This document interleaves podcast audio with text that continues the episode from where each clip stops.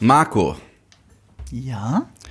wir sind tief drin mittlerweile in der Scheiße. In, unser, in unserem Alien Rewatch, oder? Wir steigen in die äh, Abwässer ab. Ja, wortwörtlich. Und ähm, letzte Woche haben wir über Alien vs. Predator gesprochen. Ich habe eine Frage. Äh, war aber nicht letzte Woche, oder? nee, nicht letzte Woche, letztes Mal. Wochen. Letztes Mal. Ähm, darf ich dich fragen, ob nach dem, was du gerade gesehen hast, sich eventuell deine Meinung ein wenig verändert hat und du ein bisschen Respekt gewonnen hast vor Paul W. Andersons Film? Nur vorab. Ich habe ja schon, ich, ich habe den wirklich schlecht bewertet, AVP 1, und ich habe ihn tatsächlich auf Letterbox um halben Stern aufgewertet, damit die Wertung, die ich diesem Film geben muss, angemessen ist. Das ist wundervoll, das freut mich, weil ich, äh, ich sag's mal so, es, es gibt ja ein paar Filme, wo du und ich hart, harte Differenz, ah, meine Kamera ist runtergefallen.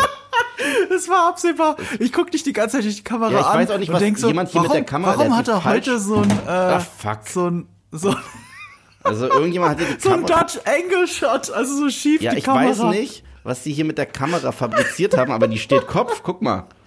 Ja, jetzt steht sie Kopf. Und ich weiß Mach's nicht, mal richtig rum. warum jemand auf die Idee kam, so, eine, so einen Quatsch zu machen. Es ist immer, wenn hier jemand im Podcaststudio war, der nicht Eve heißt, muss ich hier danach immer irgendwie was ändern. So, jetzt ist besser. Okay. auf jeden Fall Entschuldigung. ist kein Problem. Was ich sagen wollte, äh, jetzt bin ich ein bisschen kurz aus dem Konzept gebracht worden. Ähm, shit. Ja, es gibt Filme, wo du und ich ja definitiv äh, aneinander äh, ecken können und so weiter. Aber ich habe es irgendwie gecallt und gesagt, Marco, wenn du mir diesen Film auch nur ansatzweise als gut verkaufen möchtest, dann endet diese Zusammenarbeit. Aber ich wusste halt auch, dass es, äh, es ist einfach unmöglich, dass dir dieser Film gefällt. Es ist unmöglich gewesen. Das wusste ich vorab. Nee, aber, aber guck mal, das wusste ich doch auch, weil ich habe dir ja gesagt, ich kann mich nicht erinnern, ob ich ihn gesehen habe oder nicht. Ja, und das, Und weißt du was? Hm? Ich habe ihn gesehen. Es ist genau wie ich gesagt habe. Ich habe die, das, die die zweite Hälfte ab der Nationalgarde und diesem äh, dieser Swimmingpool-Szene. Ich habe dir gesagt, ich glaube, ich habe ihn gesehen. Ich kann mich nur noch vage dran erinnern. Ich dachte, das ist nicht Swimmingpool, sondern so ein Schul-Turnhalle äh, Turnhalle gewesen. Aber nee, es war ja Schul-Turnhalle, äh, Schwimmhalle. So, also ja, ich habe ihn gesehen, habe einfach alles verdrängt. Und, und die Tatsache, dass ich einen Film gesehen habe und mich nicht daran erinnern kann, spricht halt noch weniger für den Film als alles bei AVP. ja, und deswegen, wir sprechen heute über Silhouetten versus Schatten.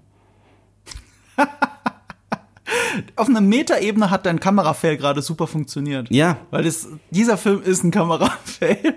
Und was für einer. Ich nehme das als Überschrift für diesen Podcast. Die dunkelste Stunde der Filmgeschichte. Es ist halt, es ist der düsterste Film, den ich je in meinem Leben gesehen habe. Und nicht wegen der Thematik, sondern weil ich halt wirklich nichts erkennen kann. ja, ja, es ist schwierig. Es ist wirklich Silhouetten versus Schatten wäre ein besserer Titel als Alien versus Predator. Was halt, guck mal, es gibt Set-Fotos von dem Film und der Film wäre so oder so scheiße, sind wir ehrlich. Okay, der wäre so oder so kacke, ja.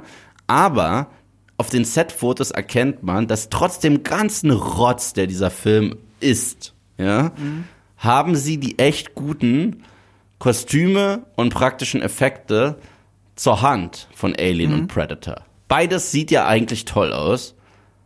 Und nicht mal das kriegen sie gebacken und zeigen es uns nicht. So, dabei haben sie es. Es gibt gar keinen Grund, es nicht zu zeigen. Sie wissen nicht, wie man Filme ausleuchtet.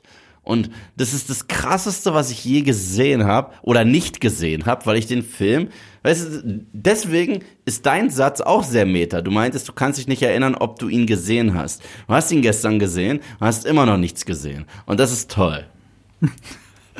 Das ist wirklich so. Es ist äh, aus einer filmanalytischen Sicht ist das der interessanteste Punkt dieses Films, warum es so ist, wie es ist und was daran funktioniert und was daran nicht funktioniert. Und er ist definitiv zu dunkel, also auch nachweislich zu dunkel. Das werden wir an einem eigenen Punkt über die Kamera besprechen. Und äh, ich würde trotzdem behaupten, das ist nicht das einzige Problem. Nein, ist es auch nicht. Ist es, äh, um Gottes Willen. Also mit der Kamera meine ich. nein, nein, nein, nein, es ist alles. Es, äh, Der Film hat viele Probleme. es, der, der, der Film hat nur Probleme. Also zu sagen, Ja. das ist nicht das einzige Problem. Ich so, äh, äh, es gibt nur Probleme. Es gibt nur Probleme. Es gibt genau eine Sache, die ich an dem Film ein bisschen cool finde in der Theorie. Und das ist alles. Das ist alles. Deswegen soll ich vielleicht das direkt raushauen, weil, weil. Ich weiß, was es ist. Du hast es letztes Mal schon angeteasert. Letztes Mal sage ich, herzlich willkommen zu Nerd und Kultur übrigens, weil du es im AVP 1 Podcast schon angedeutet hast, der Predator, der hier im Titel ist, ist dein Highlight. Ja, der ist irgendwo cool. Also ich mag die Idee von ihm, dass das so, das ist der Mr. Wolf für die Predators. Weißt du? Ist es jetzt Zufall, dass du Mr. Wolf gesagt hast? Nee, der heißt ja auch Wolf. Und ich glaube, deswegen haben Ja. die ihn auch so genannt. we- Wegen Mr. Wolf aus Pulp Fiction. Das, das glaubst du nicht, nur- das ist tatsächlich so. Ach so, ja, weil der kommt als, als Cleaner und er, äh, und im wahrsten Sinne des Wortes, er hat ja so eine, so, so, so eine Alien-Säure, mit der er alles verschwinden lässt. Aber er an sich ist cool. Und sein Design an sich ist cool. Und er ist wahrscheinlich von allen Predators, die wir je hatten, in der Theorie der krasseste Badass, wenn ich denn erkennen würde, was er wirklich macht. Aber ansonsten, nachdem ich das gesagt habe und diese ganz kurze Szene, wo ich das Gefühl habe, wow, sehen wir gerade die Heimatwelt der Predators, die zwei Sekunden lang geht. W- Wenn, wenn ich die, diese zwei Sachen rausnehme, bleibt nur noch ein großer Klumpen Scheiße übrig. Und Das ist, also, das ist wirklich alles, was ich zu sagen habe. Podcast vorbei? Äh, ich habe mir ein paar Sachen mehr aufgeschrieben. Es wird trotzdem eine epische Analyse eines Films, der es eigentlich nicht verdient hat, von uns besprochen zu werden, in unserer Reihe, unserer Rewatch-Reihe äh, zu Alien, dem Franchise, bei dem du ja drauf bestanden hast, dass wir die Predator-Filme auch noch mit reinnehmen. Nee, nur die AVP-Filme. Also die Predator-Filme können wir auch noch gerne Ja, sorry, die, die Die AVP-Filme. Predator-Filme Oh Gott, oh Gott. können wir auch noch gerne rein. Wir müssen jetzt nicht noch mehr in die Länge ziehen. Ich empfehle unseren Prey-Podcast. Da haben wir so viel zu Predator gesagt. Ja. Vor allem, das ist witzige. Ich habe den ja auf Disney Plus gesehen, weil diesen Film besitze ich nicht im Regal. Ähm, und äh, wenn du den auf, also zumindest, zumindest hat der, äh, der Algorithmus bei mir so gesehen. Ich habe den geguckt, die Credits kommen, das Fenster wird kleiner mir wird direkt Prey empfohlen. Ja. Obwohl ich den schon gesehen habe, das müsste der Algorithmus ja wissen. Aber egal, sie haben mir Prey noch mal hingelegt und ich habe nur gedacht, oh mein Gott, ist das ein so viel besserer Predator-Film. Alles ist ein besserer Predator-Film als das. Alles. Also, Äh, ja, alles. Ja, Weißt ja, du, ich selbst, kann mich zwar an Predator 2 auch kaum erinnern, aber definitiv besser. selbst Filme, in denen der Predator nicht vorkommt, sind bessere. Also wie zum Beispiel Pulp Fiction ist ein besserer Predator-Film als das.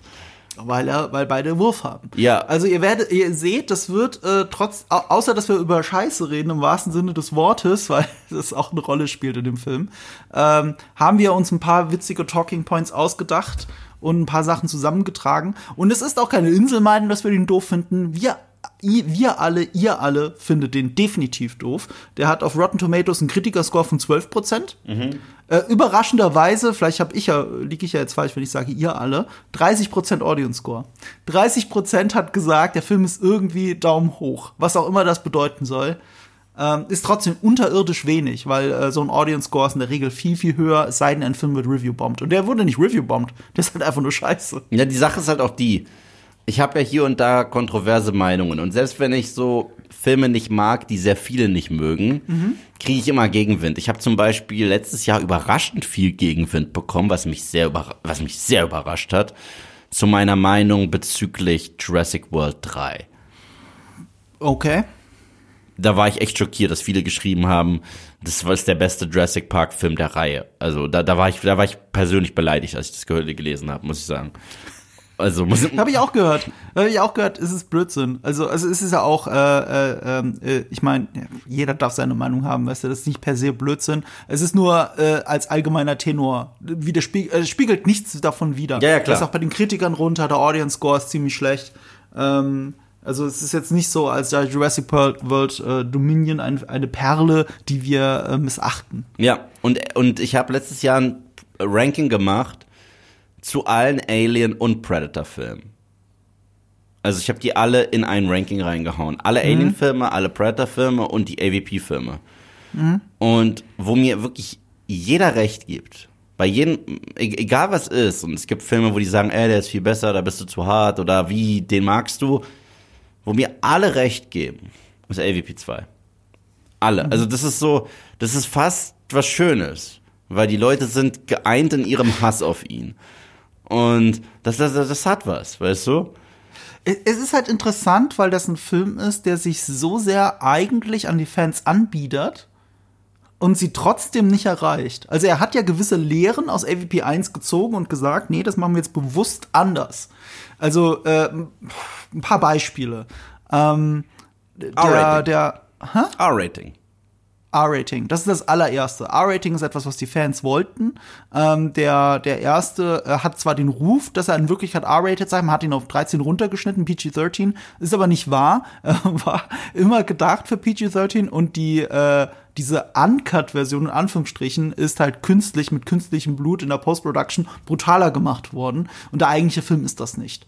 Ähm, das ist das eine, wo er sich anbietet. Es gab den Vorwurf bei AVP 1, dass, ähm, die, dass die, die Aliens zu mächtig sind im Verhältnis zu den Predatern. Weil ein Alien, glaube ich, gleich zwei umbringt und den dritten fast. Ähm, das ist das mit dem Netz da, äh, äh, das sich so eingebrannt hat. Das war so ein Vorwurf, der darin begründet ist, weil Paul W.S. Anderson ein größerer Alien-Fan als Predator-Fan ist. Witzigerweise, bei diesem Film ist der Vorwurf genau umgekehrt. Weil ähm, der Predator hier Dutzende Aliens umbringt, damit overpowered as Fakt ist. Und die Regisseure dieses Films, die Strauss-Brüder, sagen selber, sie sind halt mehr Predator-Fans als Alien-Fans. Daher kommt das so ein bisschen. Sind aber große Fans von Aliens, was ein bisschen erklärt, warum die Aliens in diesem Film ähm, diese, diese, nicht diese glatten Xenomorph-Köpfe haben, sondern mehr wie in Aliens mit diesem, äh, wo das Exoskeleton so ein bisschen so durchschimmert. Oder wo du das halt siehst. Das ist ein bisschen, das sind so kleine Notches, die drin sind. Es war auch zum Beispiel ein Cameo von Bill Paxton vorgesehen. Weißt du als was?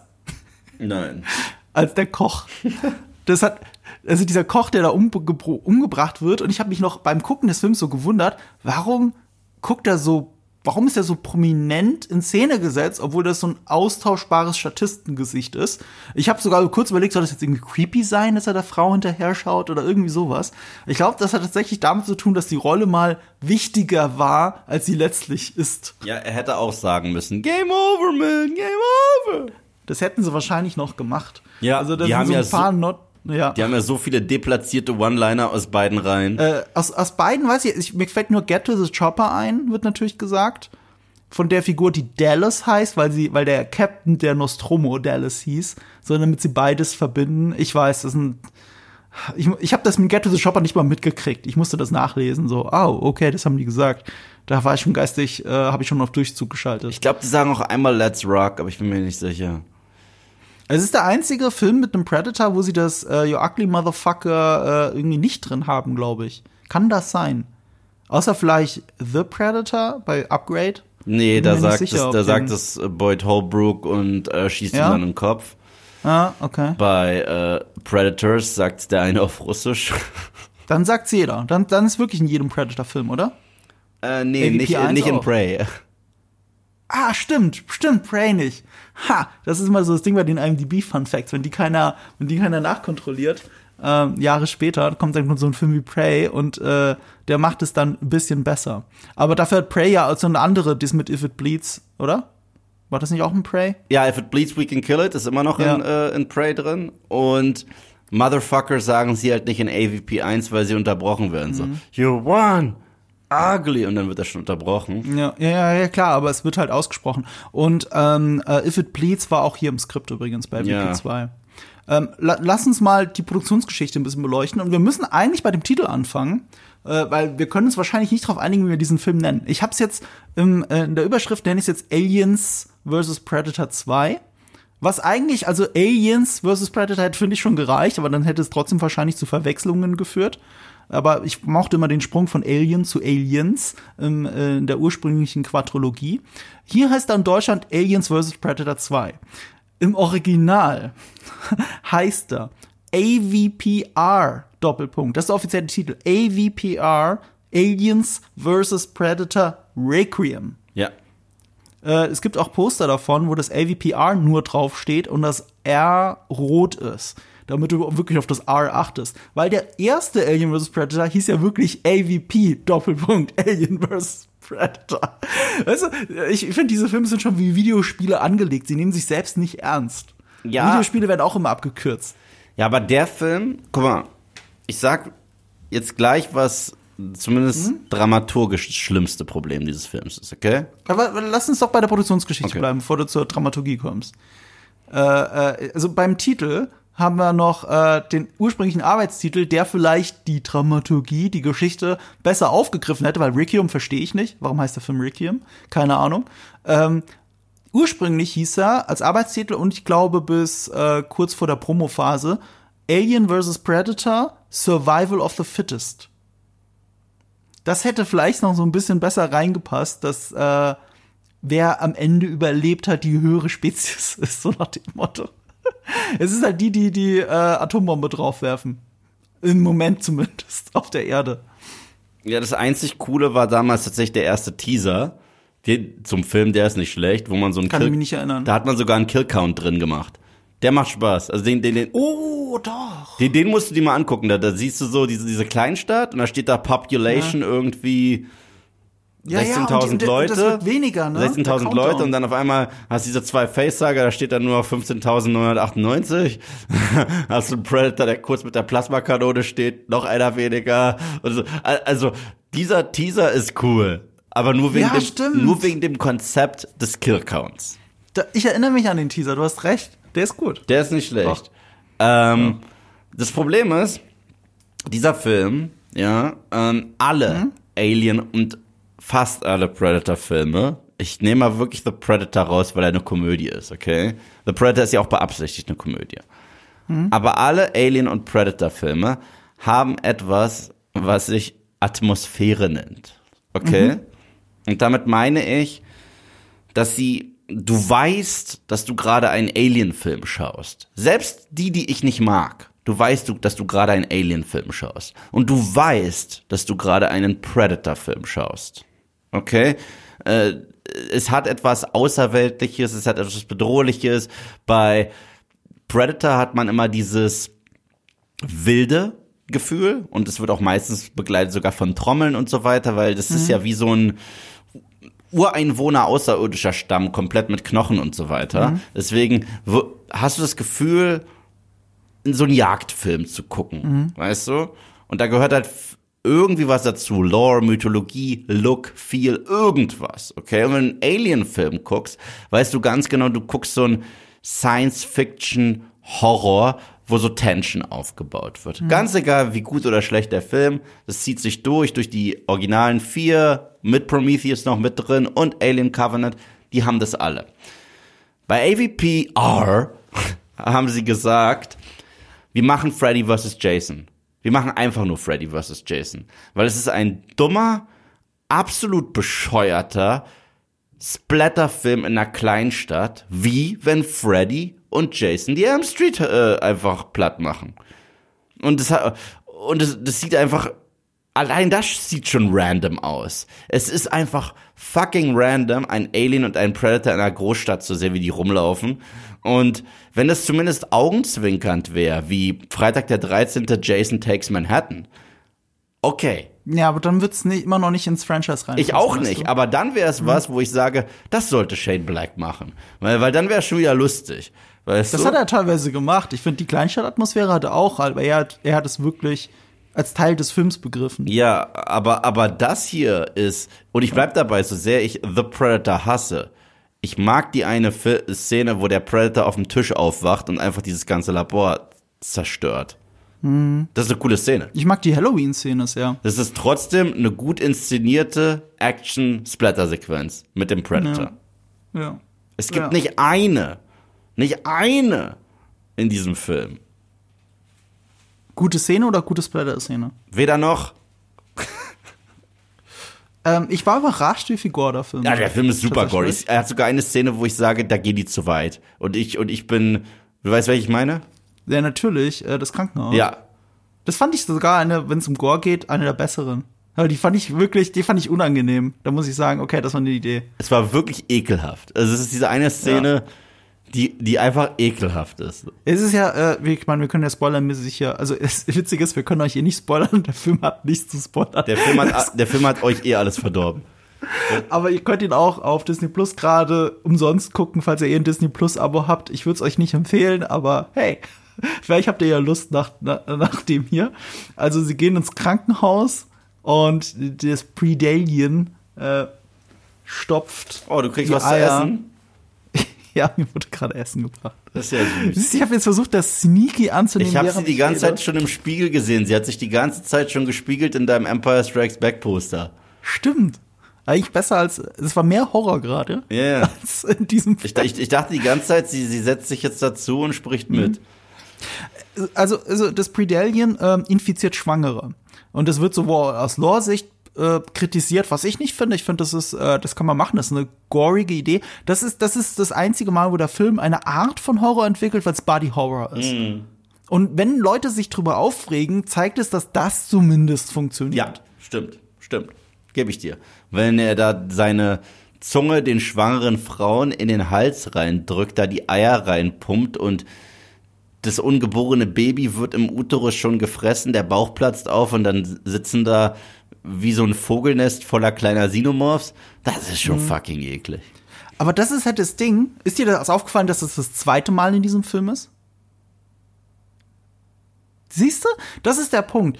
Der Film scheitert noch nicht mal so sehr, dass es nur dunkel ist, dass die Kamera scheiße ist. Ähm, er scheitert auch daran, weil er sehr schlecht darin ist, sich zu erzählen. Es ist das zweite Mal, dass diese Kellnerin, die vor dem Koch so creepy angemacht wird oder eben nicht angemacht wird, weil der Film nicht sehr gut darin ist zu erzählen, ob das gerade ein, Sorgen, äh, ein- besorgter Mitarbeiter einer einer äh, Kellnerin ist oder ob das so ein creepy Guy ist, der will, dass sie bei ihm übernachtet. Die Frau ist schwanger und die und und und das Predal und das Alien nimmt sie auch so zur Seite und dann kommt das Predalien rein und dann gibt es aber diesen Cut. Stimmt, ja. So, und, und wenn später die Leiche gefunden wird und du denkst auch so, die Szene hat doch gerade keine Bewandtnis. Also ich habe noch so beim Gucken gedacht, weil es gibt sehr viele Szenen in dem Film, wo du denkst, warum ist die überhaupt drin? Die erzählt mir ja nichts. Die erzählt mir nur, was ich schon weiß. Ich weiß, dass die Kellnerin tot ist. Jetzt hat halt eine andere Frau die auch gesehen und rennt schreiend davon. Aber sie hat auch die ganze Zeit wie alle anderen Menschen in dieser Stadt schreiend davon rennen können, weil irgendwie haben es eh schon alle mitgekriegt. Es hat eigentlich keine Bewandtnis. Was die Szene uns in Wirklichkeit erzählen soll, das steht halt so im Drehbuch drin. Guck mal, die, ihr Bauch ist aufgeplatzt von dieser Schwangeren. Das Predalien hat sie mit diesen Eiern gefüttert und dann sind die ähm, also die, äh, wie nennt man die nochmal? Die Chestbuster Burster. sind Burster, Burster, Chestburster, hatten wir in die Diskussion beim ersten Film. Chestburster sind aus ihr raus, und zwar aber aus dem Bauch. Und das siehst du da. Aber die, die sind sehr schlecht darin, das zu erzählen. Jeder andere Regisseur hätte noch ein Close-up von diesem Bauch gemacht, was super gorig ist und eklig, aber allein schon von der Nahen von ihrem Gesicht runterwandern und dann zeigen, dass aber der Bauch auf ist, was ist da passiert, dann vielleicht noch eine Blutspur, die aus dem Bauch rausgeht und schon weißt du sofort, oh mein Gott, Aliens sind aus ihr ausgebrochen. Wenn du das aber so, wie sie es gezeigt haben, mit einem ganz einfachen Halbnahen, denkst du, ja, da ist eine tote Frau. Die haben sich halt an ihr, äh, weißt du, äh, haben sie halt äh, gefressen. Du denkst auch, das eine Alien hat hat ihr präsentiert, damit die, das Predalien als quasi Königin äh, eine extra Mahlzeit kriegt. So, nein, das ist tatsächlich eine Vorbereitung auf das, was später passiert. Aber sie, die Strauss-Brüder, die Regie geführt haben, sind halt absolut unfähig, das visuell zu erzählen, was uns der Film sagt. Und das gerade bei Wesen, die nie reden. Der, der Predator redet nicht und die Aliens reden nicht. So, und, und, und gerade hier braucht es gute Regisseure, die ähm, visuell erzählen können. Und es gibt hier unzählige Beispiele, ein paar habe ich mir aufgeschrieben, wo man das ganz gut merkt, wie schlecht das Visual Storytelling dieser Regisseure ist. Und das macht den Film in einem Film, der visuell so schwer zu erkennen ist, das macht das alles natürlich noch schwieriger. Du hast nie das Gefühl von Übersicht. Und der Film will halt auch einfach sagen, wir, wir sind so heftig. Wie, der Film fühlt sich an, als, als wäre es ein Teenager. So ein bisschen. Wir sind halt noch ekliger. So das erste, was du siehst, ist, dass ein kleines Kind gekillt wird. Weißt du so? Einfach nur, weil, fuck it. Weißt du? Wenn, wenn Ja. er da mit seinem Papa jagen geht. Ja, und es hat keinen emotional Impact auf Nichts, dich. nichts. Es ist einfach nur da wegen Ekelbrei. Und, und Alien und Predator waren nie Ekelbrei-Filme. Nie. Weißt du? Stimmt. Ja, ja. das wäre erneut absolut legitim gewesen in einem Freddy vs. Jason Film, den es gibt und der auch in einer Kleinstadt spielt und wo man, aber weißt du was? Und ich kann nicht fassen, dass ich das jetzt tue. Ich verteidige jetzt Freddy vs. Jason. Ich tue das jetzt. Weil Freddy vs. Jason ist gegen AVPR ein Meisterwerk. Weil man hat zumindest gesagt, wir toben uns aus. Weißt du, wir toben uns einfach aus. Die Charaktere in diesem Film sind doch eh scheißegal. Wer juckt sich schon um Charaktere in einem Jason oder Freddy Film, die nicht Jason oder Freddy sind? Niemand. Mhm. Niemand. Mhm. Und deswegen spielt Freddy Pinball mit Jason in der Traumwelt und das ist das macht Spaß auf eine dumme Art und Weise. Aber da sagt man dann auch, die benutzen so ihre Gimmicks, um clever zu killen. Und, äh, und da gibt's halt echt viele coole, spaßige, trashige Kills. Und deswegen kann man den voll gucken. Alien, weder Alien noch Predator war je Trash. War je Trash. Und das ist Trash. Das ist einfach der letzte Trash, den es gibt. Mhm. Und ich bin schockiert. Selbst die Charaktere sind diese Standard Highschool-Leute. Es gibt eine Szene, das ist für mich die lustigste des Films. Das ist die lustigste des Films. Und zwar, da verliert äh, die, die eine Freundin von dem einen Typen die Kontrolle und mhm. rennt einfach weg. So, ah! Mhm. Sie rennt einfach weg. Ja, genau, sie rennt einfach weg. Und dann mhm. wird sie aufgespießt von einem äh, von so einem Wurfstern vom Predator. Mhm. Das ist saulustig. Mhm. Kurz darauf versehentlich Kollateralschaden. Ja, Kollateralschaden. Er hat zwei Aliens damit getötet und dann der säuregetränkte Shuriken tackert sie an die Wand fest. Genau. Und kurz darauf wiederholt sich die Szene, weil es hat der Bruder genau den gleichen, die gleiche Reaktion, macht auch ah! und rennt los und wird auch aufgespießt. Das ist so lustig. Ich habe eigentlich da, äh, gehofft, dass so jetzt der Film ausgeht, dass das immer einer stirbt und dann der nächste das gleiche macht. Und das, das ist dann einfach, dass diese Szene 15 Minuten lang geht. und, dann hätten wir eine ganze Wand voll mit Ange Dann wäre der andere Bruder ausgerastet, du hast recht. Wenn er jetzt wirklich gestorben wäre, wäre die logische Folge gewesen, dass der andere Bruder auch ausrastet. Genau. Und, und, und, ich dachte, wie lustig wäre es, wenn so der Film endet. Und, da, und dann haben wir am Ende einfach so, so, so, so ein Take, wo wir 15 Leute an der Wand hängen haben. ja, ähm, der Film ist sehr trashig. Also überraschend trashig. Ich meine, er hat nur 40 Millionen gekostet. Durch die guten Kostüme und die Production Value von 20th Century Fox einfach sieht er ähnlich eigentlich wie LVP 1 doppelt so teuer aus. LVP 1 hat ja, wie hat der gekostet? 50 Millionen oder sowas, gell? Das war, das war auch nicht so viel. Aber LVP 1 ist wirklich verglichen damit auch ein visuelles Meisterwerk. Also ja, ich, ich hab's ja gesagt, ne? Paul W. Anderson ist wie Uwe Boll nur mit mehr Talent. Mhm. So, also das ist halt, er, er kann schon coole Shots machen. Ich finde nur den Film komplett kaputt geschnitten. Ja, das stimmt. Ja, und deswegen ist der Tra Trailer auch so gut von LVP 1, weil äh, du hast das Material. Ähm, und du hast auch coole Sets, das, das darfst du auch nicht ja. vergessen. Du hast coole Sets in AVP 1. Ja, und jetzt haben wir ein kleineres Budget und es spielt auch noch auf der Erde, was halt eigentlich schon schwierig ist. Deswegen machst du es automatisch schon mal in einer kleinen Stadt, äh, zeigst automatisch viel im Wald, automatisch viel auf äh, äh, so, generische Krankenhäuser, Industrieanlagen, äh, Abwässerkanäle. Ja, weil es noch nicht dunkel genug war. Weil es noch nicht dunkel genug war und weil es an Alien 1 erinnert. Ähm, die äh, Regisseure, die damit äh, rausgefordert waren, waren die Strauss-Brüder. Die hatten übrigens auch LVP 1 gepitcht, aber den Pitch verloren. Und haben jetzt aber dann die, die Fortsetzung gemacht. äh, du kennst sie gut. Wir alle kennen sie gut. Weißt du warum? Nee. Weil das eigentlich VFX-Gurus sind. Das, das muss man denen lassen. Ich glaube, ich weiß gar nicht, doch, die haben noch mal Regie geführt bei so einem Schrottfilm, der Skyline heißt, den ich schon wieder oh vergessen oh, habe, dass der mein existiert. Gott, das ist der, der einzige Film in meinem Leben, wo ich aus dem Kino gegangen bin. Oh, witzig. Siehst du? Hast du den gesehen? Nein. Ich kenne den also, Trailer. Also, wenn Turk aus Scrubs dein größter Star ist, ja. hast du ein Problem. So. Das ist eine geile, das ist eine geile Review für den Film. Wenn Turk aus Scrubs dein größter Star ist, hast du ein Problem. Der Film ist, ist, der ist so scheiße. Also, ja. Äh, äh, da, dass ich aus dem Kino gegangen bin. Ich habe auch mitbekommen, anscheinend gibt es da eine Fortsetzung, die habe ich mir aber nicht angetan. So. Der aber jetzt, ja. jetzt kommt meine Verteidigung der Strauss-Brüder. Regie ist nicht ihre Stärke. Aber sie sind aus dem VFX-Bereich. Und ähm, die zwei sind nach, und davor habe ich schon wieder Respekt, äh, die zwei sind nach LA gezogen, weil sie so große Terminator 2 Fans sind. Ich meine, mhm. vielleicht kennst du auch Terminator 2 Fans in diesem Podcast. Nee, was ist denn Und äh, deswegen haben die sich gesagt, wir ziehen jetzt nach LA, wir fangen jetzt nach Filmindustrie an. Das ist unser Ding, weil wir sind einfach Hardcore FX-Fans. Und ähm, VFX ist ihre Spezialität. Ihr Durchbruch war Akte X.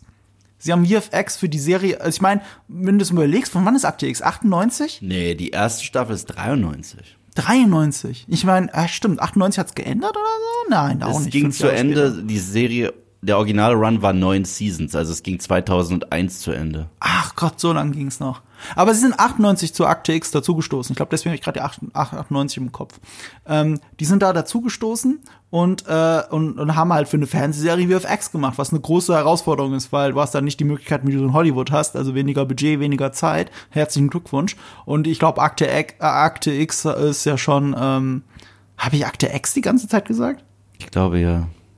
X-Files oder Entweder Akte X-Files X. Mein oder Gott, Akte entscheide X, ich für eine entscheide Sprache, dich. Marco. Ja, genau. Ähm, ist ja egal. Auf jeden Fall kommen die daher. Und die haben sich im VFX-Bereich richtig durchgesetzt.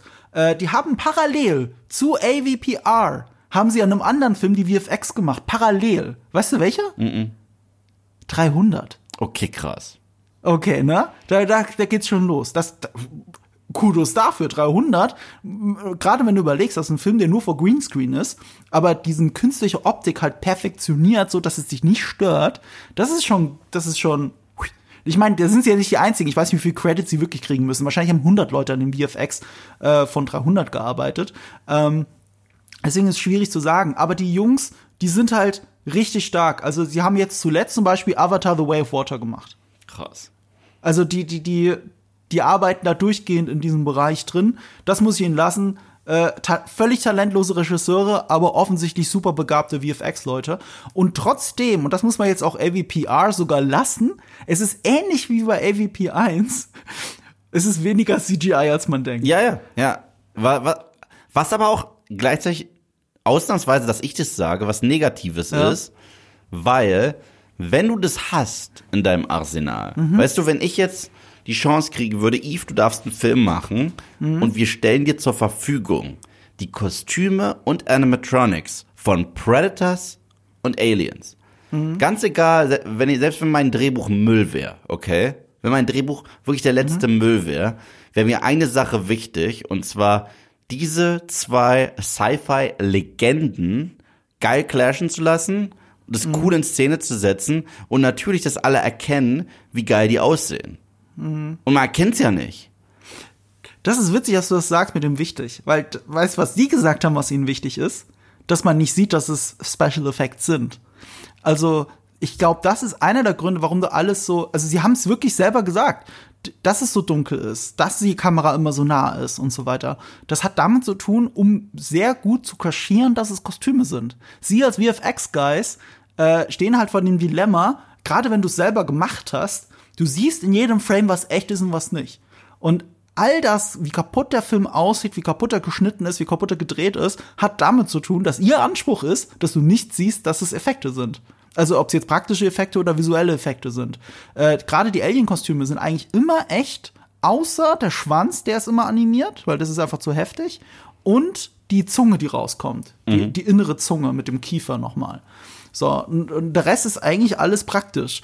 Und trotzdem verschwindet es in diesem in dieser Dunkelheit und wie es kaputt geschnitten ist und wie nah es immer ist. Ich habe ja vorhin das Wort Übersicht gesagt. Das ist ganz wichtig, finde ich. Das ist ganz schwierig, ähm, Action-Szenen so zu gestalten, dass der Zuschauer immer genau weiß, wo ich bin, wo die Protagonisten sind, wer wo ist, wer was vorhat, wo sie hinrennen und dass du so, so so ein Gefühl für Übersicht hast, dass du wirklich die Szene verstehst, dass sie nicht einfach nur kaputt geschnitten ist. Aber der Film ist das. Der, ich habe mal drauf geachtet. Irgendwann ist mir mittendrin aufgefallen, kann es sein, dass der Film kaum Establishing-Shots hat? Und tatsächlich, du hast kaum Shots, die dir sagen, wo du gerade bist. Du fängst close an, du hörst close auf. Du bist in der völligen Verwirrtheit. Dann ist das Bild halt so dunkel und dann ist es auch noch schnell geschnitten und shaky. Natürlich erkennst du nichts mehr. Du hast das Gefühl vor allem, es ist weniger, dass man es erkennt. Weißt du, wenn du jetzt nur einen Frame nimmst. Ich habe das als Gag gestern auf Instagram gemacht. Ne? Now watching. Äh, magst ja diesen Hashtag, den ich mal benutze. Ich habe ein Foto, ich habe einen Screenshot gemacht, also Screenshot, ich habe ein Handy, mein Fernseher abfotografiert und habe diesen Hashtag benutzt, Now Watching, habe das dann aber geändert in Now Trying to Watch. so, aber trotzdem haben viele Leute mir Pri- Privatnachrichten geschrieben, weil sie den Film sofort erkannt haben, weil wenn du nur den Frame nimmst und es war wirklich wieder so eine dunkle, nasse Szene und du siehst das Pre-Dalian gerade so. Wenn du nur den Frame nimmst, erkennst du alles perfekt. Ja. Aber auf meinem Bild war der Kontrast ein bisschen höher. Das hilft natürlich, um dieses graue, dunkle ein bisschen auszulöschen. Und es war halt nur der Frame. In Bewegung ist es ja kaputt geschnitten und shaky und du bist ja in der Szene, in der du nicht weißt, wo du gerade bist, weil es halt visuell so schlecht erzählt ist. Der Kameramann, der das verbockt hat, ist auch jemand, der eh unter all diesen Dingern leidet, schon immer, Daniel Pearl. Den kenne ich und den kennst auch du von dem Michael Bay Remake von Texas Chainsaw Massacre. Boah. Oder, äh, jetzt lass mich kurz überlegen, ist es der neue Conan? Ich glaube schon. Oh mein ich glaube, den hat er Gott. auch gemacht. Ich will jetzt nichts falsch sagen, da muss ich jetzt nochmal schnell nachschauen. Aber das sind ja Filme, die sind deswegen auch so interessant, weil die eigentlich gut aussehen, aber trotzdem scheiße. Und du kannst nicht so mit dem Finger drauf zeigen, woran es liegt. Also der Typ hat irgendwie so kein Gefühl dafür, wie nah man rangehen muss. Also vielleicht hat auch immer Pech und alle seine Regisseure machen keine Establishing Shots und so weiter. Aber ich würde ihm mal Mitschuld daran geben, dass es ist, wie es ist. Gott, er hat 300 Filme gemacht. Also, er ist zumindest fleißig, ey, das muss ich sagen. Warte mal. Daniel Pearl hat, und jetzt muss ich mich auf IMDb hier ein bisschen durchklicken, äh, oh, viele Musikvideos, wen, wen wundert's? Ja, Alien vs. Predator 2 ist einer seiner letzten Kino-Credits, habe ich das Gefühl. Ich bin mir gar nicht so sicher. Ähm, d -d -d Michael, sag mal, ey, hauptsächlich Musikvideos. Das erklärt's. Weißt du, was mich auch ärgert? Suchen. Ja, ja, ja, mach schon mal in der Zwischenzeit suche ich das Ding. Was mich richtig auch an dem Film ärgert, ist wie, ich meine, klar, die Figuren sind wirklich der uninteressanteste, uninteressanteste Rotz, den es gibt, ja. Aber selbst hier ist, Es war Pathfinder, nicht Conan. Sorry. Pathfinder. Das Pathfinder, das war doch dasselbe Scheiß nur mit Carl Urban. ja, ja. Ja, ja, genau. Und zwar, es gibt eine Regel in Alien und in Predator-Filmen. Selbst wenn die Figuren dumm wie Scheiße sind oder uninteressant wie Scheiße Mhm. sind, okay? Und zwar, wie die reagieren auf die Existenz von Aliens oder Predators. Ja? Ja. Weil da ist ja trotzdem immer etwas da, wie eine gewisse Neugier oder etwas verstehen zu wollen. Weißt du? Also die Menschen. Die Menschen. Du? Ja. In jedem Film ist das. Wirklich in Ja, jedem Film logisch. ist das. Bei Predator finden sie äh, in jedem Film irgendwie heraus, okay, der hat mich gerade nicht getötet. Woran liegt das? Ich war nicht bewaffnet. Weißt du? Irgendwie sowas, weißt du? Ja.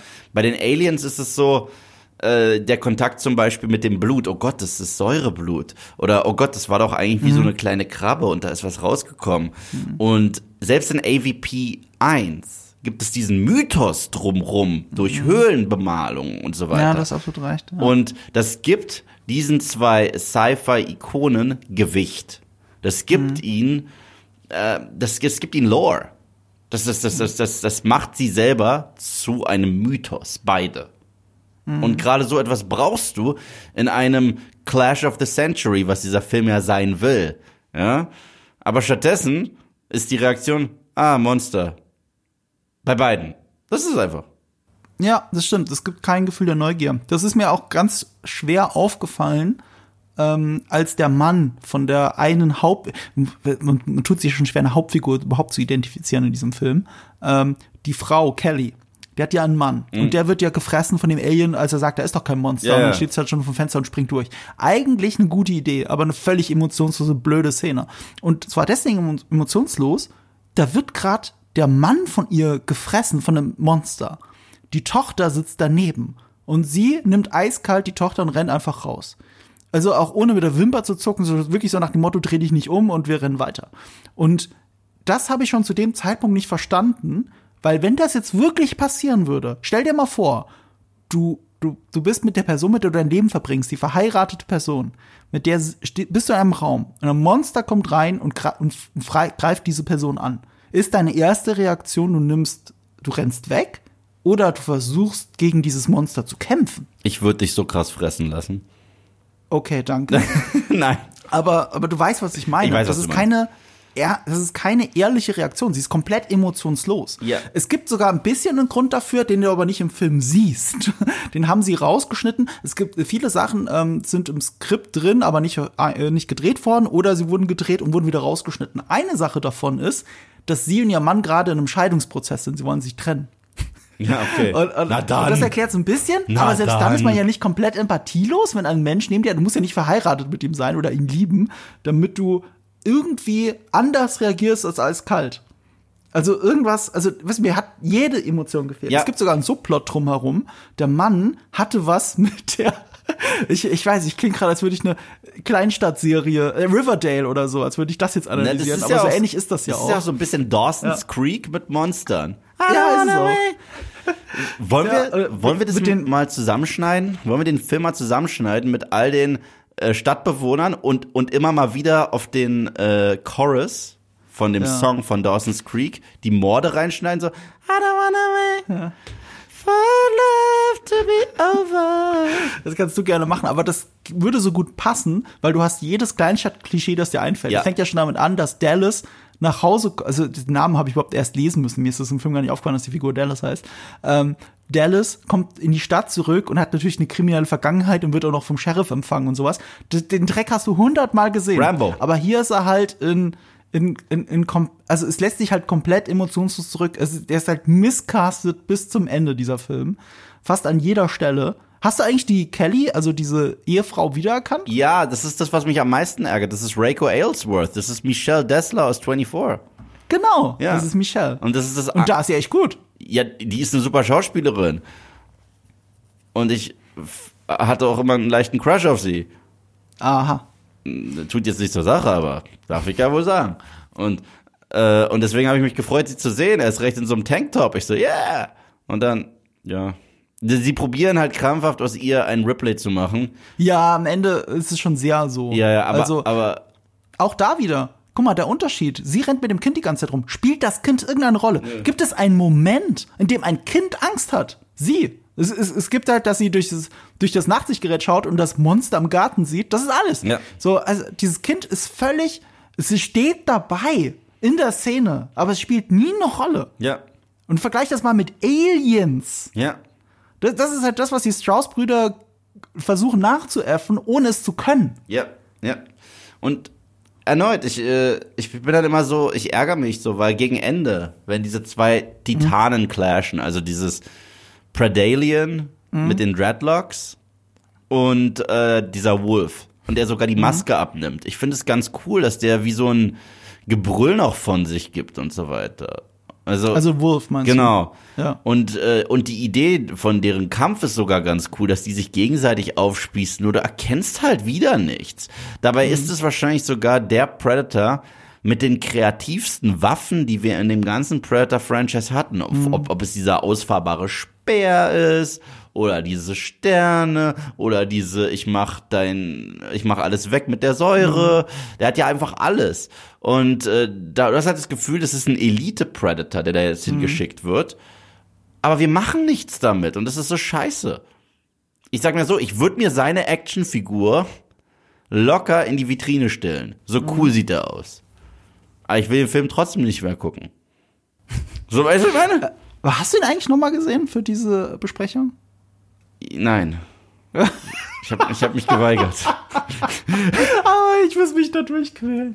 Ja, ich habe mich geweigert. Also, Okay. also, also ich habe ich hab Alien Resurrection ertragen, aber bei AVP 2 ziehe auch ich eine, eine ganz klare rote Linie. Damit habe ich ihn anderthalb Mal gesehen. Ja, ich habe ihn zweimal im Gesamten geguckt. Zwei. Ah, okay. Das ist, und das reicht. hat. Das reicht fürs Ähm. Leben. Ich weiß auch noch, dass es diese Szene gibt, na, wenn wenn du von Klischees sprichst, dass Mhm. dieser Schüler gemobbt wird natürlich und dann wird Mhm. er auch noch runtergestuckt im Pool. Und dann kommen da die Aliens rein natürlich. Mhm. Weil was ist schlimmer als Bullies? Aliens. Und, und weißt, du, weißt du, weißt, dass das alles passieren wird, weil du es so schon hundertmal gesehen Ja. hast. Und weil du es weißt, geben sie sich nicht mal die Mühe, wirklich äh, die emotionalen Momente zu rekreieren. Null. Weil die, das Mädchen, auf das er steht, die geht erst noch mit den Bullies mit ins Haus wieder zurück rein. Gleichzeitig, aber wirklich, na, 20 Minuten später im Film zieht sie sich vor ihm aus und will unbedingt mit ihm nackt schwimmen oder sowas. So, und, und das ist halt so, hä? Was ist in der Zwischenzeit passiert, dass das funktioniert für die Figuren? Nichts. Also wirklich, ich kann null emotional mit diesen Figuren bonden. Die sind einfach da, um gefressen zu werden. Ja, und das waren die ja schon im letzten Teil eigentlich. Aber da waren sie zumindest solche Schablonen von Jurassic Park Charakteren. Ja, ja, ja, stimmt. Aber hier, hier sind es Schablonen von den Opfern von Jason Voorhees. Das Problem ist, die Opfer von Jason Voorhees sind uns immer egal, weil wir nur darauf warten. Die Jason-Filme funktionieren anders als Alien- und Predator-Filme. Die Jason-Filme, die, die funktionieren so, dass wir einfach nur darauf warten, was macht Jason als nächstes. Weil, so, so, so, das ist der einzige Grund, warum wir sie gucken. Wie kreativ macht er sie als nächstes kaputt. Okay? Deswegen sind die Figuren, es gibt ja selten in Jason-Filmen, dass Figuren zurückkehren.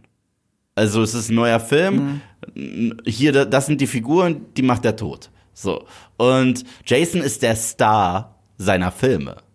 Also das ist, ist ja ähnlich wie bei Freddy. Freddy ist der Star von Nightmare on Elm Street, der Reihe.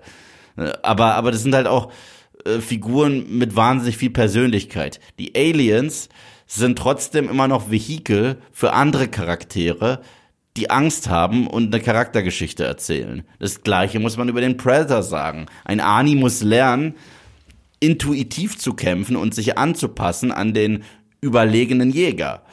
Und hier sagen die fuck it. Die sagen einfach fuck it. So, und das ist so lustig. Es ist halt schwer zu ertragen, du hast gar keinen emotionalen Hook, du hast nur diese Kleinstadt-Teenager-Klischees. Übrigens, das, was ich nicht ausgesprochen habe noch, äh, dass der Sheriff hat diese Kellnerin geschwängert, die deren äh, Freund aber äh, schon bei, leb äh, äh, bei lebendigem Leibe noch gehäutet wurde vom Predator und äh, die halt schwanger war, von ihm übrigens. Also, den ganzen Quatsch musste ich auf IMDb nachlesen, das ist ja im Film gar nicht mehr drin. Mhm. Das haben die ja fast schon klugerweise rausgeschnitten, den Film auf 90 Minuten gekürzt, was aber gleichzeitig bedeutet, er fühlt sich trotzdem wie zwei Stunden an. Ja. Also äh, der fühlt sich echt viel länger an, als er ist. Ja. Obwohl der so runtergeschnitten ist. Ähm, ja, du hast gar keinen emotionalen Hook, du hast keine klare Hauptfigur. Das sind alles Gründe, warum er halt nicht funktioniert. Und äh, damit haben wir ja mal angefangen, diese Neugierde ist halt nie da. Es gibt kein Interesse weder für den Predator noch für das Alien noch für die menschlichen Figuren, für niemanden. Es sind einfach drei verschiedene Spezies, äh, die sich hier gegenseitig umbringen und dann, weiß ich so, der Film hat ja auch keine richtige Konklusion. Die Konklusion ist, wir droppen eine Bombe drauf und machen es damit ungeschehen. Es gibt ja auch keinen Sinn, dass der Predator rumläuft und die Leichen auflöst. Warum ist er denn so damit beschäftigt, dass die Menschen nie von der Existenz der Aliens erfahren? Weil in AVP 1 haben wir gelernt, die haben sogar die Menschen unterjocht, das ist denen alles scheißegal. Ja, und, wie, und wieso benutzt er, wenn er alleine ist, nicht ein einziges Mal, nicht ein einziges Mal seine Stealth-Technologie? Also er benutzt sie schon, aber nie sinnvoll. Nee, aber so gut wie nie. So ja, gut. also es gibt viele Momente, wo du sagen würdest, okay, du bist jetzt gerade auf der Jagd, warum hast du nicht dein Stealth-Kram an? Ja. Jetzt nur an, wenn es gerade cool ist. Ja. Aber nicht, wenn, wenn du es brauchst. Wenn er sich selber cool findet. Ja. Obwohl die Szene sieht in der Theorie kurz bevor das Schnittgewitter beginnt nicht schlecht Welche aus, Szene? wo er beide Aliens am Hals packt.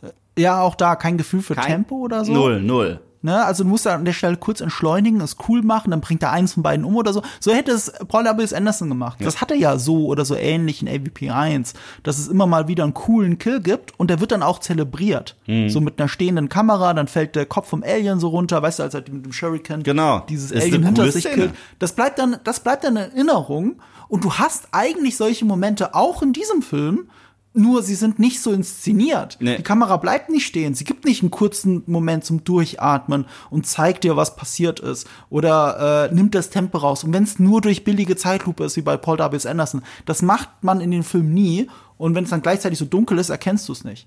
Übrigens, der Grund, warum es so dunkel dunkel ist, weißt du, ich habe ja gesagt am Anfang, ich kann beweisen, dass es zu dunkel ist. Sie haben, du hast gesagt, die Set-Fotos sehen gut aus. Weißt du, woran das liegt? Die haben den Film ganz normal gedreht. Es gibt irgendwo eine, das Rohmaterial von diesem Film, das normal aussieht. Und sie haben in der Post-Production, in der Post-Production wohlgemerkt, den Weißpunkt verändert. Wenn du beim Drehen mit einer Kamera, mit einer digitalen Kamera den Weißpunkt einstellst, nimmst du oft ein Blatt Papier oder so, hältst mit der Kamera drauf und äh, normst die Kamera quasi auf, das ist gerade weiß. Weil weiß sieht in unterschiedlichen Lichtverhältnissen, ob es kaltes oder warmes Licht ist, in der Kamera komplett anders aus, in der digitalen Kamera.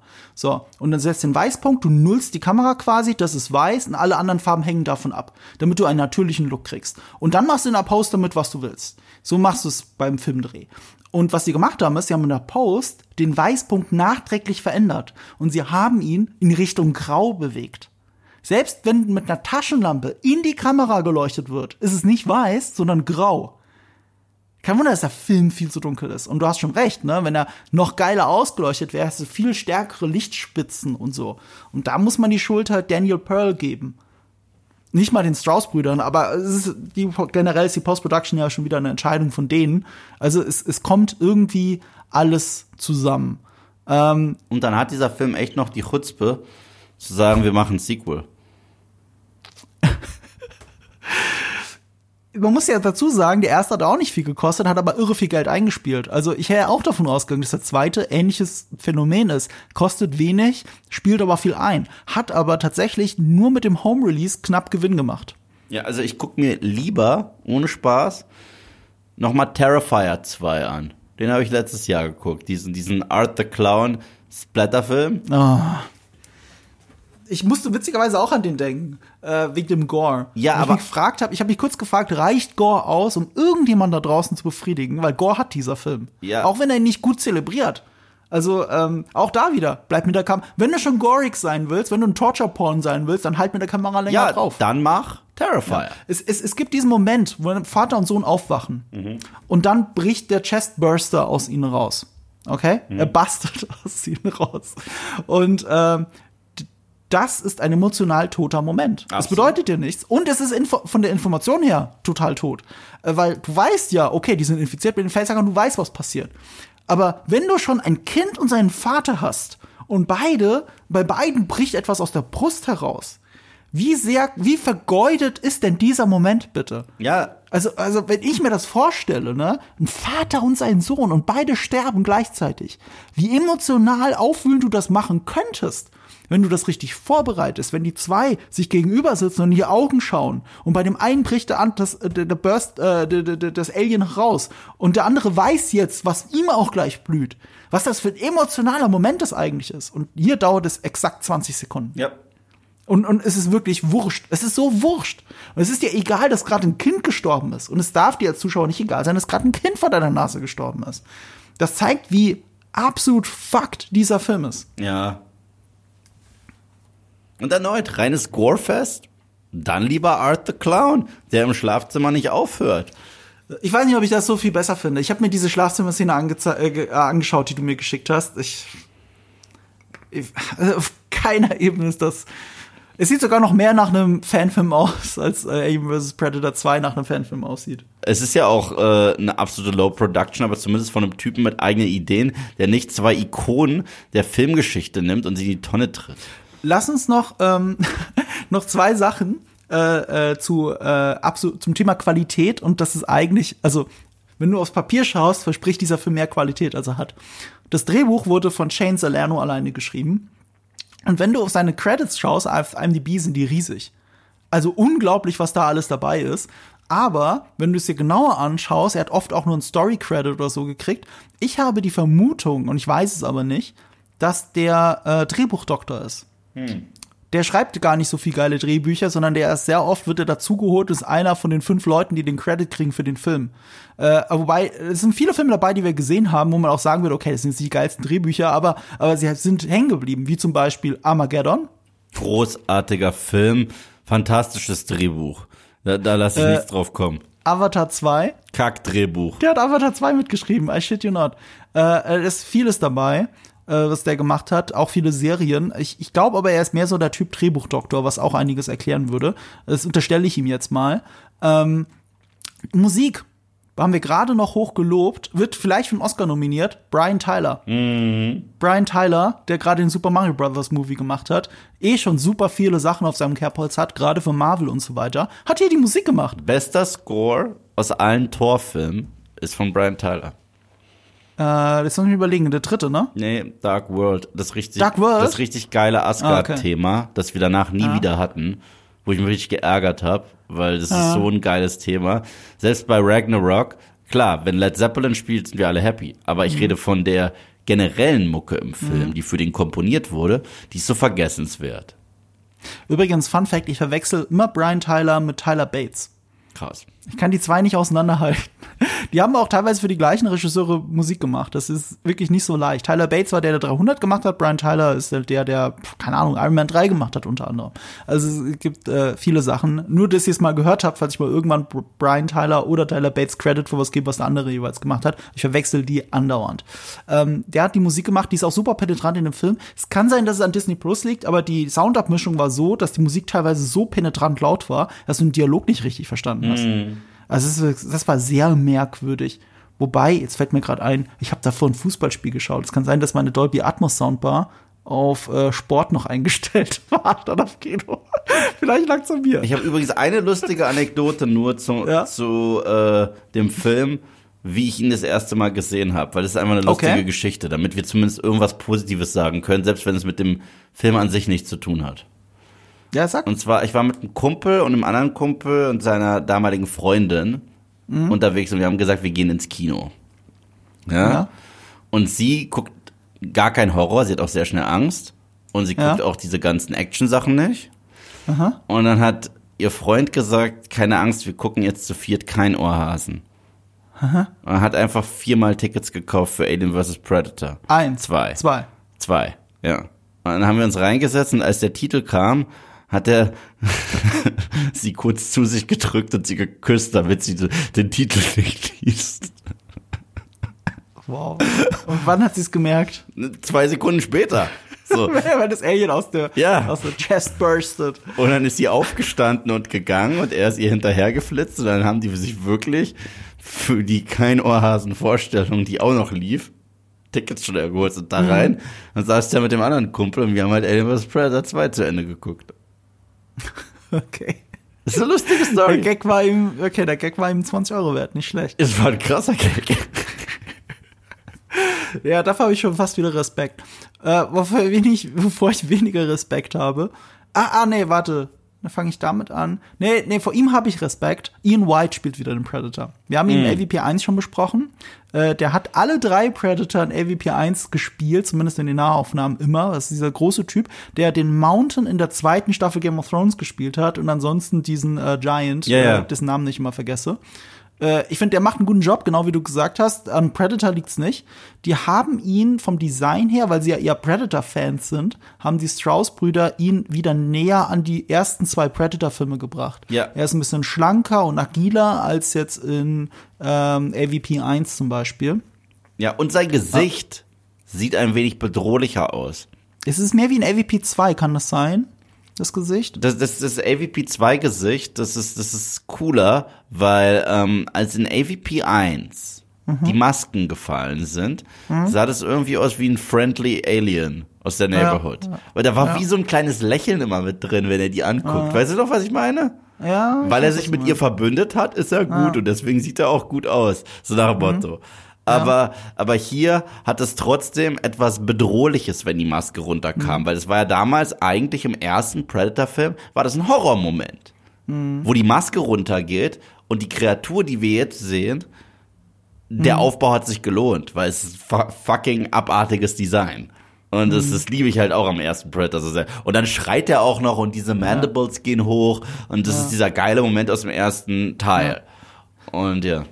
Willst du mir etwas sagen? Er ist ein ugly Motherfucker. Ja. Ja, one. Ugly. Motherfucker. Aber wo du Horrormoment erwähnst, ähm, richtig shameful, wie schlecht der Film inszeniert ist, sieht man schön an diesem Ripley-Moment. Ja. Weißt du, was ich meine? Den, wo sie auf einmal im Tanktop ist?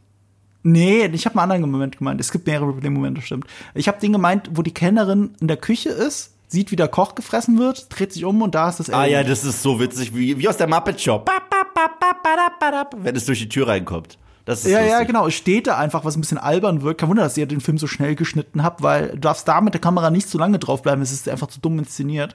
Und dann fällt sie rückwärts auf den Boden und krabbelt so an diese Küchenzeile ran. Und das Alien kommt ganz nah an sie ran. Ja, ja, das Und, ist und schnuppert so 3. an ihr. So, und das ist eindeutig ein Ripley-Moment, nur von einem Vollidioten abgefilmt. Also, es ist, es ist wirklich, also, sorry, ich, ich will eigentlich so Leute nicht beleidigen, aber Daniel, Per- wenn du schon einen Film zitierst, dann zitieren halt richtig. Ja, und ich muss halt auch sagen, bei, äh, äh, bei der Szene wirklich, wo der durch die Küche kommt, weiß ich noch, dass Ja. ich damals im Kino gelacht habe. Weil es sah aus wie ein Sketch aus der Muppet Show.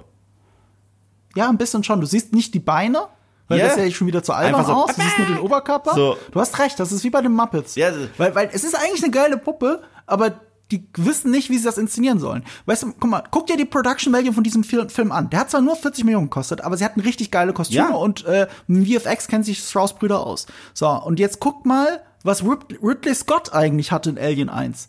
Der hatte ein Kostüm, das er so scheiße fand, dass er es so selten wie möglich reingeschnitten hat, aber es wirkt viel pl- plastischer. Ja. Weil er dieses ganze Alien anders inszeniert. Ja, das ist das, das erste und einzige Mal, dass ein Alien sich in der ganzen Alien-Reihe anfühlt wie eine Puppe.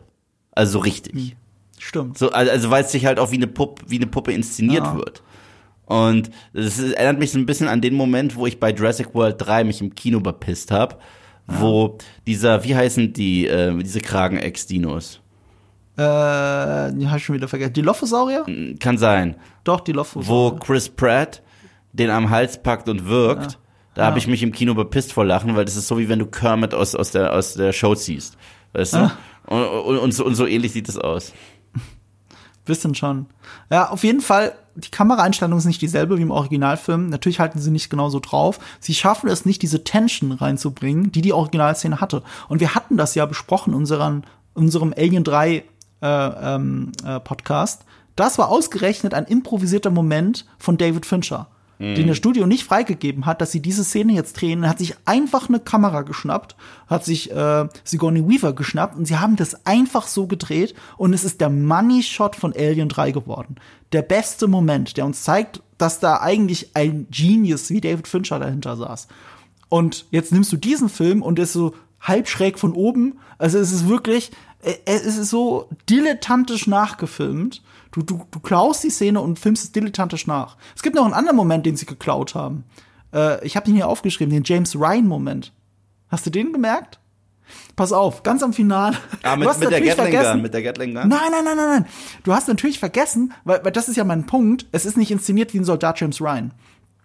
Ähm, als sie in diesem Helikopter sind, sitzt verletzt der jüngere Bruder da. Und sie haben schon das ganze Magazin und so auf dieses eine Alien, also nicht das Pre-Alien, aber auf das Alien entleert, das gerade auf den, auf den äh, Hubschrauber zukrabbelt und sie töten möchte. Und dieser Bruder hat nur noch eine Pistole. Und ich glaube, es ist sogar ein 1911er Colt. Das ist wirklich genau die Pistole wie Soldat James Ryan. Und er schießt auf dieses Alien und die letzte Kugel lässt dieses Alien schon fast zerplatzen. Und das liegt daran, weil der Predator mit so einem Plasma-Dingsbums da auf das Alien geschossen hat, okay? Aber, so wie ich es dir jetzt erzähle, es ist besser, als es dort inszeniert ist. Es ist wirklich der Moment aus Soldat James Ryan, in dem Tom Hanks da sitzt und der Panzer auf ihn zurollt. Und er hat schon keine Wahl mehr und schießt sein, mit seiner Pistole einfach auf den Panzer in seiner Verzweiflung. Und der letzte Schuss, und dann explodiert dieser Panzer aber und er schaut auch noch, glaube ich, so auf seine Pistole an, weil du wirklich so, hä, was ist hier gerade passiert? Und du als Zuschauer hast es auch nicht kapiert. Und dann merkst du, okay, es ist eine Fliegerbombe gewesen und äh, und das ist ein sehr starker ikonischer Moment, der sich, obwohl es Deus Ex Machina ist, dramaturgisch gesehen also wirklich schwach, fühlt er sich ganz anders an, weil Spielberg diesen Moment anders inszeniert. Er macht das ja auch super spannend. Er geht mit der Kamera immer näher und immer näher und, und du siehst die Verzweiflung und dann die letzte Kugel und er schaut noch die Waffe so an und du als Zuschauer kapierst es auch nicht. So, und weißt du, was die da machen? Das sind zwei Kameraeinstellungen. Halb nah ihn, halb nah das Alien und du siehst auch noch, wie der Plasmaschuss das Alien wegfickt. Ja. Es gibt keine Überraschung, es gibt keine Tension Ja, du hast wegficken gesagt. und der Überraschungsmoment dieses Jungen, dass er die Waffe anschaut, das ist auch in so einer halbnahen, du siehst es nur, dass er auf die Waffe schaut und sich wundert, wenn du nur auf ihn schnell achtest. Du, du vermisst diesen Moment. Ich habe wirklich drauf geachtet, so, oh mein Gott, ihr habt gerade versucht, so Jasmine Ryan zu kopieren und ihr kriegt es nicht hin. So, what the fuck? Das hat halt jemand ins Drehbuch reingeschrieben, unser Drehbuch Dr. Shane Salerno, und die Strauss-Brüder sind nicht fähig gewesen, das so zu inszenieren. Ja, ist ja das gleiche mit dem Get to the Chopper Moment. Das ist eine der geilsten Szenen erneut im ersten Predator-Film. Nicht, we- nicht, weil Arnie so lustig schreit, sondern das ist der Moment, wo wir wissen, jetzt ändert sich das Genre schon wieder. Jetzt ist es nur noch Arnie und die Kreatur. Und Arnie ist an diesem Punkt, unsere Heldenreise, erst an seinem lowest low. Das ist ja der Moment, wo der, das letzte Mitglied seines Teams einen Schuss gegen den Kopf einfach kriegt, tot ist. Dabei haben die probiert, den noch zu retten, der war ja verwundet. Und Anna will eine Pistole äh, nehmen und er kickt sie aus der Hand, wird selber getroffen, obwohl er ein Gewehr hat, liegt auf dem Boden und er schreit zu ihr einfach nur Run, go, get to the chopper. Und dann haut sie ab und er robbt auf den Boden und diese Predator gruselige Musik kommt und du weißt nicht, wann kommt dieses Wesen. Da haben wir die Wasserfallsequenz. Filmgeschichte. Geiler Moment. John McTiernan halt. Und hier haben wir einfach Regen, Close-ups von zwei Typen, dem Bruder und dem anderen, und er sagt, get to the chopper. Und er, what? Get to the chopper. Für alle da draußen, die den Spruch kennen, ich habe ihn gesagt. So, ich so, wirklich? Wirklich? Und ich war in dem Moment war mir alles so egal, dass ich das gar nicht mitgekriegt habe. Ja. Ich habe das nicht mal mitgekriegt. Ich war schon mal wirklich, ich habe innerlich so oft mit den Augen gerollt, als ich diesen Film gesehen habe. Also wirklich, ja, halben Stern habe ich auch Letterbox gegeben, weil nicht weniger geht. Nee. Minusstern. Obwohl es natürlich diese Production Value Momente gibt, weil eben Strauss Brüder als Effekte-Spezialisten, weil Daniel Pearl auch schon gut aussehende Filme gemacht hat. Es ist, es ist irgendwie komisch, ein ganz komischer Mischmasch, der hier rausgekommen ist. Ich habe mal einen Funfact noch aufgeschrieben, der für der das Ende betrifft. Als wir Miss Yutani sehen, was natürlich dann alles retconnt wurde durch Prometheus und so weiter, aber Miss Yutani ähm, hätte ursprünglich auch ein Callback sein sollen, nämlich Adam Baldwin hätte hier seine Rolle aus Predator 2 wieder spielen sollen. Und das habe ich völlig vergessen, weil ich Predator 2 ja auch zu großen Teilen vergessen habe. Aber Adam Baldwin spielte da mit als Garber, hieß die Figur. Adam Baldwin ist äh, hier äh, Jane, Jane, Jane, Jane. aus äh, Firefly und Ja, Serenity. ja. Oder äh, Chuck, die Serie spielte er auch mit, als der äh, CIA-Agent war, glaube ich. Oder der Bad Guy Ah. in der letzten Angel Season.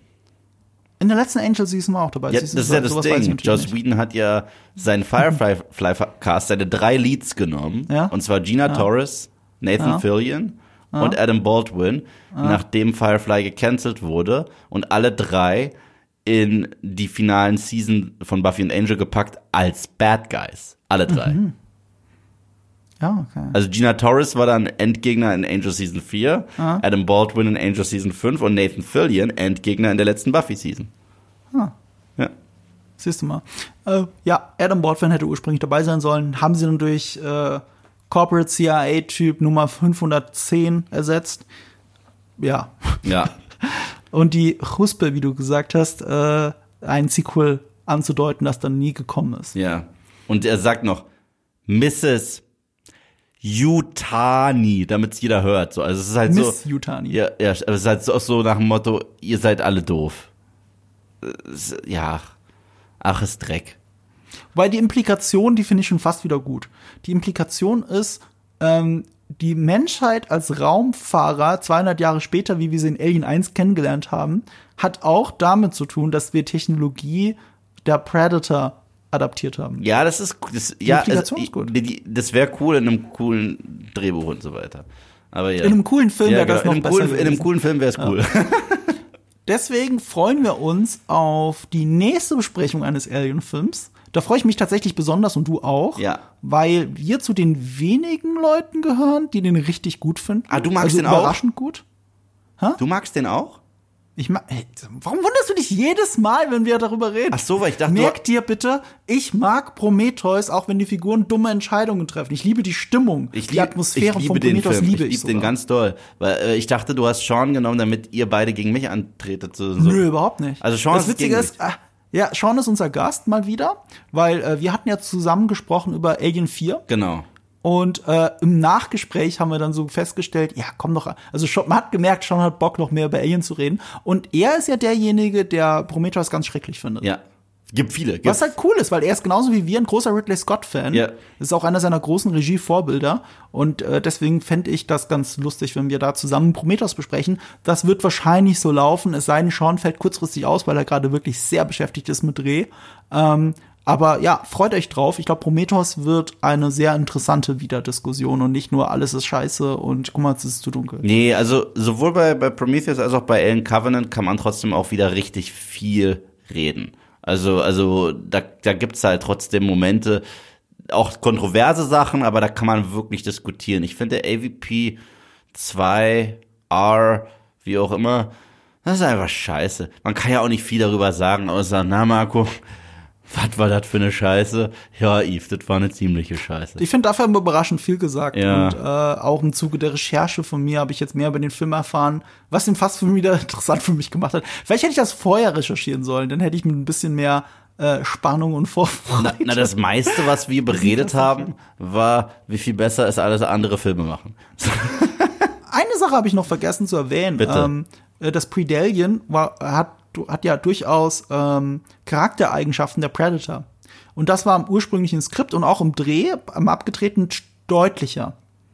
Also ein einfaches Beispiel ist ja das Finale, das du erwähnt hast, dass er den Helm abnimmt und das Alien anschreit. Das ist ein Moment, der von Fans gerne kritisiert wird, weil warum soll das Predalien dabei zugucken, wie Mhm. er das macht? Warum greift er sie nicht einfach an?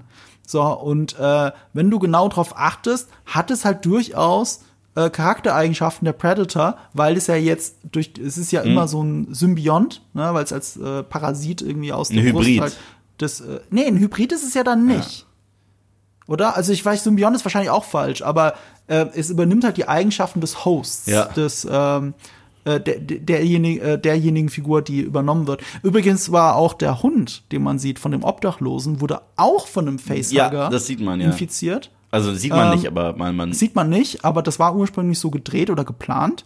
Und äh, dieses Alien hätte dann auf vier Beinen wäre gelaufen und äh, eigentlich auch krasser ein Hund als jetzt zum Beispiel das Hunde-Alien, das wir in Alien 3 sehen, Ja. weil je nach Cut-Version ist es ja ein Ochse Ja. oder ein äh, Hund. Und hier wäre es wirklich mehr Hund gewesen. Sie haben das aber rausgenommen. Und das Predalien hätte auch die Predator, die es auf dem Schiff getötet hat, gehäutet und an der Decke aufgehangen. Ah, das wäre cool gewesen. Und das haben sie gedreht, weil wenn du drauf achtest, aber du siehst es in dem Film natürlich nicht, weil du siehst ja nichts in dem Film. Im Hintergrund, äh, wenn der, wenn Wolf dieses Alien-Schiff, äh, das Predator-Schiff ähm, äh, untersucht, siehst du im Hintergrund einen der Predator von der Decke runterbaumeln. Krass. Das Alien hat das gemacht. Das ist aber cool. Das ist eigentlich ein cooler Einfall. Das wäre ein cooler Einfall gewesen, das, um, auch um zu zeigen, dass das Alien anders agiert als die Aliens, die wir bisher gesehen haben. Also die Idee ist nicht schlecht. Natürlich, der Film kann das alles nicht umsetzen, aber das sind Ideen drin, Ja, das sind die Ideen man für einen drin, guten die Film nicht, gebraucht hätte. Ja, genau. Ja. ja. Naja. Nächster Halt Ja. Prometheus. Nächster Halt ist Prometheus. Und in der Zwischenzeit, äh, ja, reisen wir dahin. Und was sind die perfekten Worte dafür, Yves? Get to the chopper!